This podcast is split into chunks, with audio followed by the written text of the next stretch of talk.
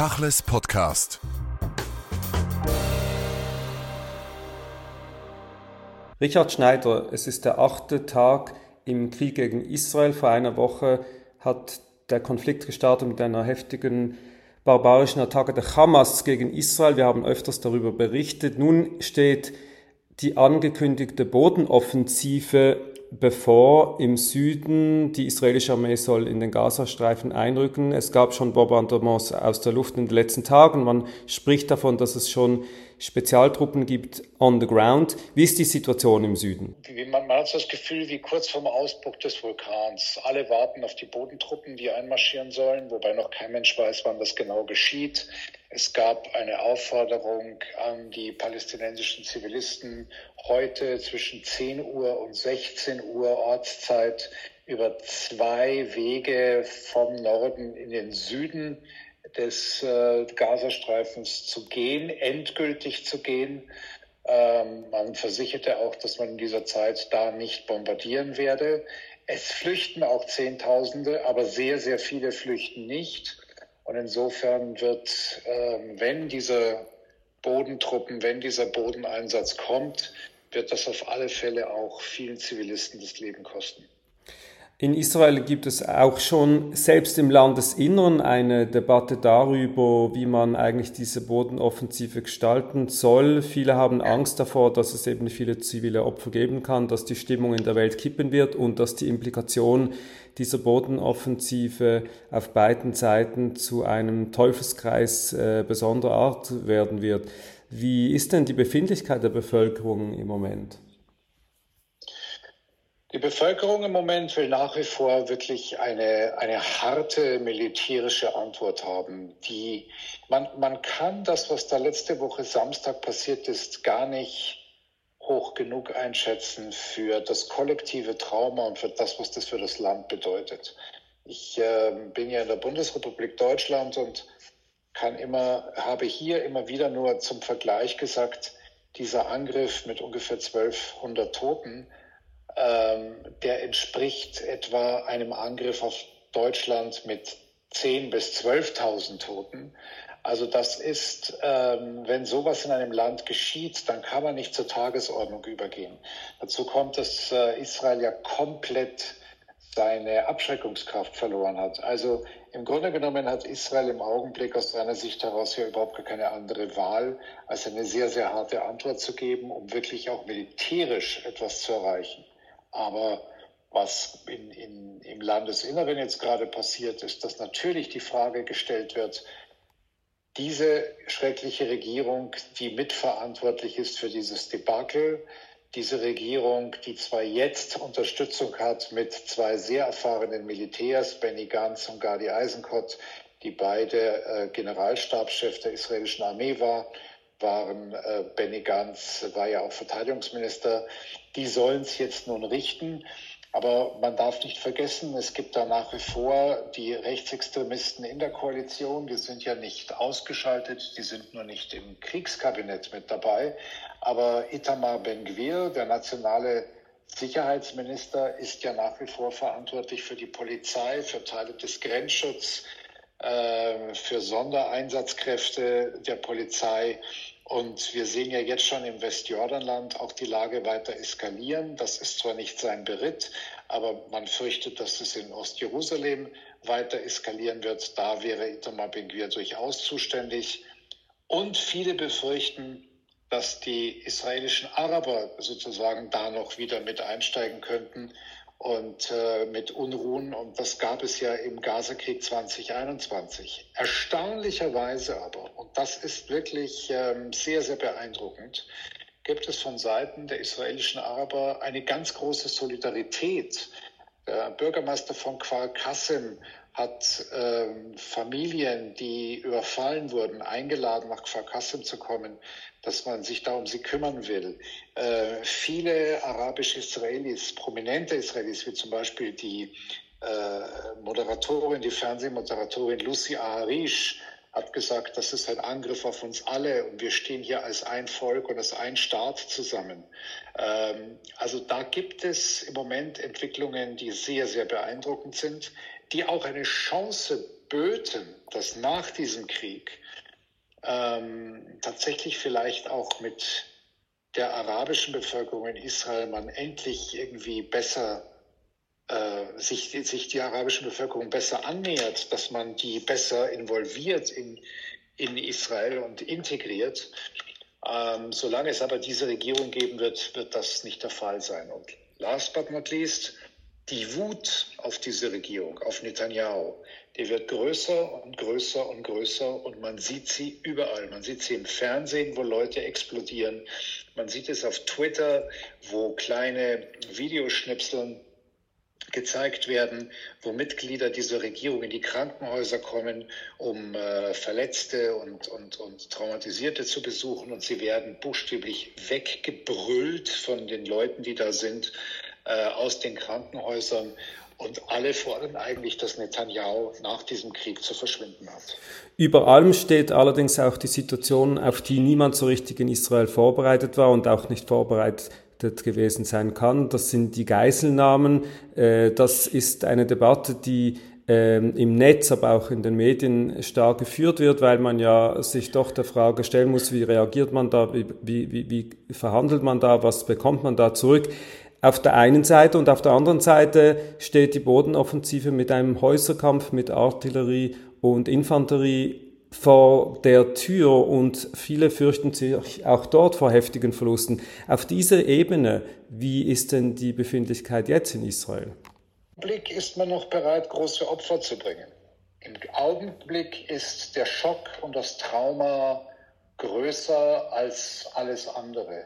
Wie das im Verlauf eines solchen Bodenkampfes wird, wenn es dann möglicherweise 100, 500 oder noch mehr tote israelische Soldaten geben wird, das ist im Moment überhaupt nicht abzusehen. Aber im Augenblick äh, gibt es buchstäblich kein Zurück. Die Gesellschaft will das auch nicht. Und was die Geiseln betrifft, ähm, so ist ja die Armee schon jetzt dabei zu versuchen, sie zu finden und zu retten. Da arbeitet man sehr, sehr eng äh, mit den Amerikanern zusammen, mit den Delta Forces, mit der CIA und anderen, die spezialisiert sind auch auf Aufklärung und vor allem auf Einsätze zur Befreiung von Geiseln, äh, was ja wahrscheinlich dann eine Eliteeinheit wie das Sayeret Matkal dann machen wird. Ähm, man hat ja gestern am Freitag hat man ja äh, kleinere Stoßtrupps bereits nach Gaza geschickt, weil man so Hinweise hatte, wo Geiseln sein könnten. Und man fand einige sterbliche Überreste und Gegenstände, die Geiseln gehört haben. Ähm, also die Armee ist ja schon längst dabei, zu versuchen herauszufinden, wo die Geiseln sind. Aber das ist dann jetzt zunächst noch mal eine sehr wichtige und sehr, sehr schwierige Aufgabe der Geheimdienste, weil mit elektronischen Kameras und sonstigen Dingen kommt man da nicht sehr weit. Man braucht die eigenen Informanten, denn man muss davon ausgehen, dass das Gros dieser Geiseln jetzt in diesem Tunnelsystem versteckt ist. Die, die, die Hamas und der palästinensische Dschihad haben ja seit vielen, vielen Jahren quasi eine unterirdische Stadt aufgebaut, wo sie Waffen lagern, wo sie ihre Truppen hin und her bewegen, äh, wo sie sich verstecken. Und sehr wahrscheinlich sind sehr, sehr viele Geiseln auch da unten, werden hin und her bewegt und möglicherweise sieht man die nie, die werden Tageslicht vielleicht gar nicht sehen. Und das herauszufinden, wo die da genau stecken, das wird unglaublich schwierig werden für die Geheimdienste. Die Geiseln sind natürlich äh, Verhandlungsmasse für die Hamas. Was weiß man denn über Verhandlungen im Hintergrund? Das äh, Engagement von Katar und Ägypten in Bezug auf diese Frage war in den letzten Tagen immer wieder zu hören. Allerdings auch, dass Ägypten die Grenze in Südgaza nicht öffnen wird für die palästinensischen Flüchtlinge. Äh, wie ist denn da die Situation? Ja, also es gibt irgendwelche Gespräche, aber ein Hamas-Mann hat äh, heute auch gesagt, äh, jetzt ist nicht die Zeit zu verhandeln, jetzt ist die Zeit des Krieges. Ich glaube, dass äh, hier noch gar nicht verhandelt werden kann. Das ist alles noch überhaupt nicht der Moment. Ich glaube, dass auch die Hamas gar nicht verhandeln will.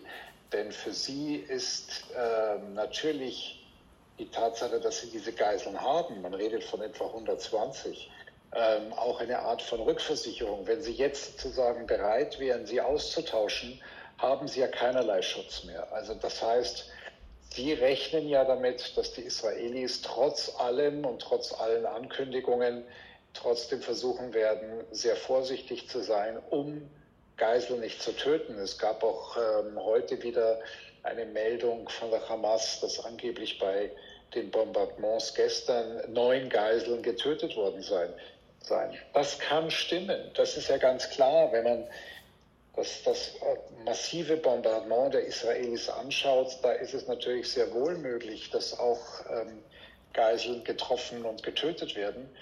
Aber Israel sagt sich natürlich, wir können uns nicht die Hände komplett binden lassen, weil das ist natürlich, was die Hamas will. Wenn wir uns in unserer militärischen Operation jetzt einschränken, dann haben wir überhaupt gar keine Chance unsere militärischen Ziele zu erreichen. Was die dann genau sind, muss man noch sehen. Auf jeden Fall heißt es ja immer, man will die Hamas komplett vernichten.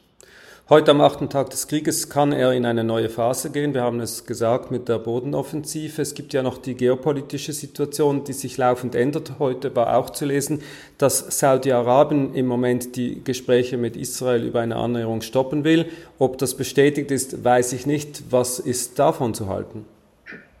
Äh, meines Wissens nach ist das bestätigt und das ist eigentlich ganz logisch.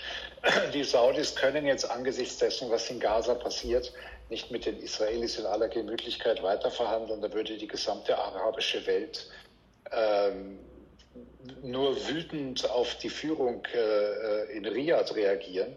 Die müssen sich jetzt erst einmal zurückziehen.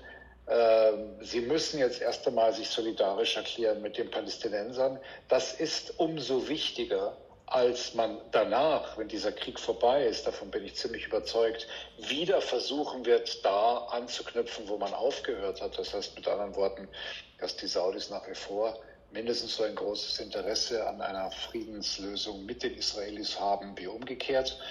Und wenn man sich sozusagen jetzt ganz auf die Seite der Palästinenser gestellt hat und irgendwann nach dem Krieg mit den Israelis wieder anfängt zu reden, hat man eine bessere Position in der arabischen Welt, als wenn man jetzt einfach so tun würde, als sei nichts geschehen. Und dann gibt es noch den Faktor Iran. Auch heute gab es immer wieder Meldungen von Kämpfen und äh, Bombardements im Norden Israels. Ist das Aktivismus des Iran? Ist das der übliche Scharmützel von der Hisbollah? Was ist das und wie ist das zu bewerten? Beziehungsweise kann das eskalieren aus Willkür? Also der Außenminister Irans hat äh, irgendwie den Israelis angedroht, dass wenn sie die Hisbollah so provozieren, dass sie sie in den Krieg hineinziehen, dann wird es ein Erdbeben geben und das wird eine große Katastrophe für Israel werden. Das müssen sie sagen, das ist ganz klar. Ähm, diese Scharmützel sind zunächst einmal von Seiten des, äh, der Hisbollah äh, erst einmal auch eine Form von Solidaritätserklärung gegenüber den Palästinensern. Es ist natürlich auch der Versuch, die Israelis, zumindest ein Teil des Militärs da oben im Norden, so zu binden, dass man äh, in den Headquarters sich sehr genau überlegt, äh, was da noch alles geschehen könnte. Sprich, das ist auch ein Versuch, die Armee zu zwingen, in Gaza nicht so brutal vorzugehen, damit man quasi nicht die Hezbollah provoziert. Aber, und das haben Sie ja ganz richtig gesagt, da kann natürlich auch aus Willkür plötzlich etwas entstehen und sich entwickeln, was beide Seiten nicht wollen. Man muss nur irgendwie bei einem Wechsel, Schusswechsel, bei einem Raketenabschuss irgendetwas treffen, was für die andere Seite fundamental wichtig ist oder aber ähm, eine große Zahl an Toten äh, mit sich bringt. Und dann eskaliert das und dann eskaliert das in Sekunden. Die Handlungsspielräume der israelischen Regierung sind nicht allzu groß. Die Bodenoffensive ist zu sagen, sozusagen gesetzt. Wir haben eine Notstandsregierung mit Mitgliedern der Opposition. Wie schätzen Sie die Situation ein nach den Bodenoffensiven? Es muss ja irgendwo einen Tag danach geben. Was wird denn da geschehen können? Also zunächst einmal würde ich Ihnen widersprechen. Die, der Handlungsspielraum der israelischen Regierung ist im Moment wirklich größer denn je, weil die Amerikaner ihnen grünes Licht gegeben haben. Die Amerikaner erwarten zwar, dass die Israelis auf äh, die Zivilbevölkerung so weit wie möglich Rücksicht nehmen. Aber sie haben ihnen im Grunde genommen für eine wirklich entsprechende Reaktion auf das, was geschehen ist, grünes Licht gegeben. Das heißt, sie können ziemlich weit gehen. Ähm, was am Tag, am Tag 1 nach dem Krieg geschehen wird, das wissen die Götter. Das Idealste in Anführungszeichen wäre tatsächlich, wenn es den Israelis gelingen sollte, die Islamisten wirklich zu schlagen, wirklich zu vernichten. Also sprich Hamas, den islamischen Dschihad und vielleicht noch ein paar Gruppen, dass dann die palästinensische Autonomiebehörde zurückkehrt nach Gaza. Denn ganz offiziell ist die palästinensische Autonomiebehörde eigentlich ähm, das Organ, das als Regierung für alle Palästinenser auch in Gaza zuständig ist. Und Sie erinnern sich, 2007 kam es zu einer Art von Bürgerkrieg zwischen Hamas und Fatah. Und die Hamas hat Fatah, die frühere Organisation von Yasser Arafat und die ja auch die palästinensische Autonomiebehörde stellt, äh, einfach rausgeworfen aus Gaza. Und im Grunde genommen müsste sie zurückkehren. Das heißt, Palästinenserpräsident Abbas wäre dann wieder verantwortlich für diesen Küstenstreifen. Wobei die Frage ist, wird er das durchsetzen können, selbst wenn er zurückkehren würde? Die, der Großteil der Bevölkerung, auch im Westjordanland, lehnt ja die palästinensische Autonomiebehörde ab lehnt ähm, Mahmoud Abbas ab wegen Korruption und Unfähigkeit und, wie man immer lauter hört, wegen Kollaboration mit den Israelis. Er selbst, der Palästinenserpräsident, ist ein Greis. Er wird irgendwann einmal abtreten. Was kommt danach? Wer kommt danach? Also wir werden auf alle Fälle, ganz egal, was am Tag 1 dann passiert und wer dort vielleicht die Kontrolle übernimmt, wir werden auch danach nicht sehen, dass der Gazastreifen ein ruhigerer Ort und vielleicht in Anführungszeichen ein angenehmerer Nachbar für Israel wird. Das bedeutet natürlich langfristig, da kommt man nicht drum rum, man wird für die Palästinenser eine Lösung finden müssen. Irgendwann wird man miteinander ins Gespräch kommen müssen. Nach acht Tagen zum Schluss noch die Frage mit Blick auf die arabische Welt, die ja gar nicht so einfach zu deuten und zu lesen ist von dieser Warte hier in Europa aus, auch wenn es mittlerweile arabische Nachrichtenkanäle gibt, äh, in denen man doch Einblicke bekommt in die Gesellschaften. Wenn wir jetzt mal die Straße in Europa ignorieren, wo Palästinenser Solidaritätskundgebungen ähm, organisieren. Wie ist denn die Situation mit den arabischen Ländern rund um Israel über Ägypten und Jordanien hinaus? Ich denke, man kann beides, man kann auch das, was auf den Straßen in Europa passiert ist, nicht isoliert betrachten. Das ist alles eins. Die Wut auf Israel wächst auf den Straßen in Europa von Seiten der, der muslimischen Bevölkerung, aber nicht nur von ihr. Äh, die Wut auf den Straßen äh, der arabischen Staaten wächst auch und im Iran sowieso. Also viel Sympathien wird Israel in den nächsten Wochen nicht ernten. Und das aber wiederum ist natürlich dann für all diese Staaten, die mit Israel bereits einen Friedens- oder Normalitätsvertrag haben, also ob das Ägypten, ob das Jordanien ist, ob das äh, jetzt natürlich noch zusätzlich seit 2020 Bahrain und die Vereinigten Arabischen Emirate, natürlich auch Marokko sind, die werden es natürlich sehr schwer haben, ihrer Bevölkerung klarzumachen, warum sie ihre Friedensverträge und ihre Normalisierungsverträge mit Israel nicht aufkündigen werden. Die Ägypter und die Jordanier machen das ja schon seit Jahrzehnten, also die sind sozusagen dieses Prozedere gewöhnt, aber in den anderen Staaten ist es etwas schwieriger, weil das noch neu ist. Und insofern ist, ähm, muss man auch sehr genau sehen, was sich da entwickelt, denn der Einfluss von Islamisten, der Einfluss auch der Propaganda von Seiten des Iran und vielen anderen Extremisten ist unglaublich hoch. Und das ist nicht mehr isoliert zu betrachten, dass es quasi die Situation im Nahen Osten gibt. Und dann gibt es halt hier so ein paar Leute, die auch auf die Straße gehen, weil wir wissen ja längst, dass viele fundamentalistische Kräfte hier die muslimischen Jugendlichen in Europa rekrutieren, ausbilden. Ich meine jetzt nicht unbedingt äh, gewalttätig, aber ideologisch ausbilden ob das die türkische DTIP ist, ob das andere Gruppen sind. Und da ist halt der Hass auf Juden und der Hass auf Israel immer mit dabei im Paket. Der Konflikt zwischen Schiiten und Sunniten hat ja in den letzten zwei Jahrzehnten viele der politischen Entwicklungen und Kriege und Konflikte bestimmt. Hinzu kamen dann islamistische Tendenzen, Regierungen. Auf dieser Ebene oder auf dieser Matrix kann man da Unterschiede feststellen in der Haltung zu Israel? Die sogenannte arabische Straße, die sogenannte arabische Straße ist sehr anti-israelisch. Die Bevölkerung in Iran ist da etwas diversifizierter, weil Iran ein Land ist, das soziale Strukturen hat, wie man sie aus Europa kennt. Es gibt äh, soziale Schichten, es gibt eine gebildete, gehobene bürgerliche Schicht, die auch relativ finanziell ganz gut gestellt ist. Also es sind andere gesellschaftliche ähm, Zusammenhänge und da sind die Vorstellungen der, des Regimes in Teheran nicht unbedingt kongruent mit den Vorstellungen der Bevölkerung. Man ist nicht judenfeindlich generell in, im Iran. Das hat sehr viel zu tun mit der Geschichte. Ähm, die Juden in Persien, ja, das berühmte babylonische Reich, man hat äh, sehr gut mit den Persern zusammengelebt bis zuletzt eigentlich, auch bis zur Flucht 1979, als eben viele Juden, als Ayatollah Khomeini in einem Putsch ähm, die islamische Revolution begonnen hat, ähm, haben Juden in völliger Eintracht mit ihren muslimischen, schiitischen Nachbarn zusammengelebt. Das wirkt nach, wie groß der Hass auf Israel ist, tatsächlich ist. Nicht der Hass, der quasi abgefordert wird oder von, von, der, von der Regierung in Teheran.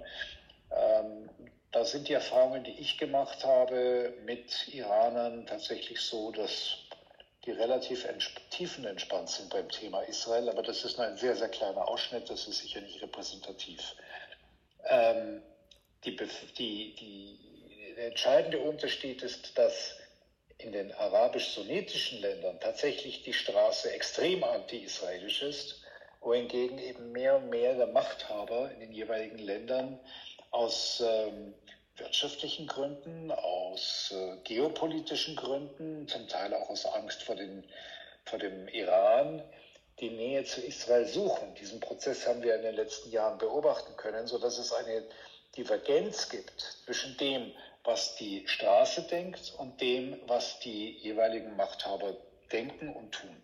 Sie haben gesagt, der Hass auf Israel ist groß, die Liebe zu den Palästinensern allerdings eher klein, wenn man schaut, wie die jüdische Zivilgesellschaft sich weltweit organisiert hat, wie sie hilft, wie sie sich engagiert, wie man auch Leute, die in Israel sind, ähm, zum Teil äh, in, den Aus, in den anderen Ländern Europa und Amerika aufnimmt. Das ist überhaupt nicht so bei den Palästinensern. Niemand möchte, dass die in die umliegenden Länder kommen äh, und es gibt wenig, äh, was man zumindest hier wahrnimmt, äh, Engagement, dass man diese Flüchtlinge aufnimmt. Das ist richtig. Die Solidarität unter den, der arabischen Gemeinde sozusagen ist äh, nie so selbstverständlich und automatisch gewesen, wie das unter Juden ist. Das sieht man ja jetzt auch gerade in Israel. Die Gesellschaft war komplett gespalten und hält jetzt erstmal zusammen gegen den äußeren Feind. Das ist ganz klar. Äh, die Ägypter versiegeln gerade die Grenze nach, äh, zwischen Gaza und ihrem Land. Ähm, heute dürfen bis ca. 17 Uhr Palästinenser mit amerikanischem Pass allerdings nach Ägypten rein, aber sonst niemand. Und die Ägypter wollen die äh, Flüchtlingsströme nicht haben. Also erstens will man, will man keine Flüchtlinge im Land haben, man will sich damit nicht auseinandersetzen. Man hat auch Angst, dass äh, Dschihadisten und Islamisten als normale Zivilisten darüber kommen und dann möglicherweise in Kairo anfangen, Rabatz zu machen. Äh, die Palästinenser werden überhaupt nicht geliebt in der arabischen Welt. Es ist oft Lip Service, Sie haben völlig recht, aber es gibt trotzdem eine gewisse Solidarisierung mit dem Leid, das man sehen kann und sehen wird und vor allem, das ja auch über Sender wie Al Arabiya, aber vor allem über Al Jazeera in die ganze arabische Welt hinausgetragen werden. Und ich rede ja vor allem von dem arabischen Al Jazeera, nicht von dem englischen. Der englische ist zwar auch eher anti-israelisch, aber versucht sich natürlich weil er sich an die gesamte Welt meldet, sozusagen etwas moderater daherzukommen. Es gibt das türkische Fernsehen, das je nach, je nach Befindlichkeit von Erdogan mal etwas weniger anti-israelisches, mal etwas mehr. Ähm, und das trägt, alle, das trägt natürlich dazu bei, dass die Gesellschaft, die sich nur aus solchen Quellen überwiegend ähm, informiert, natürlich einfach auch stets immer nur ein negatives Bild von Israel gezeichnet bekommt. Ähm, das braucht man, das will man so. Dafür war Israel immer also der Sündenbock für alles andere, weil man damit von den eigenen Problemen ablenken konnte. Richard Schneider, vielen Dank für das Gespräch. Sehr gerne, vielen Dank ebenfalls.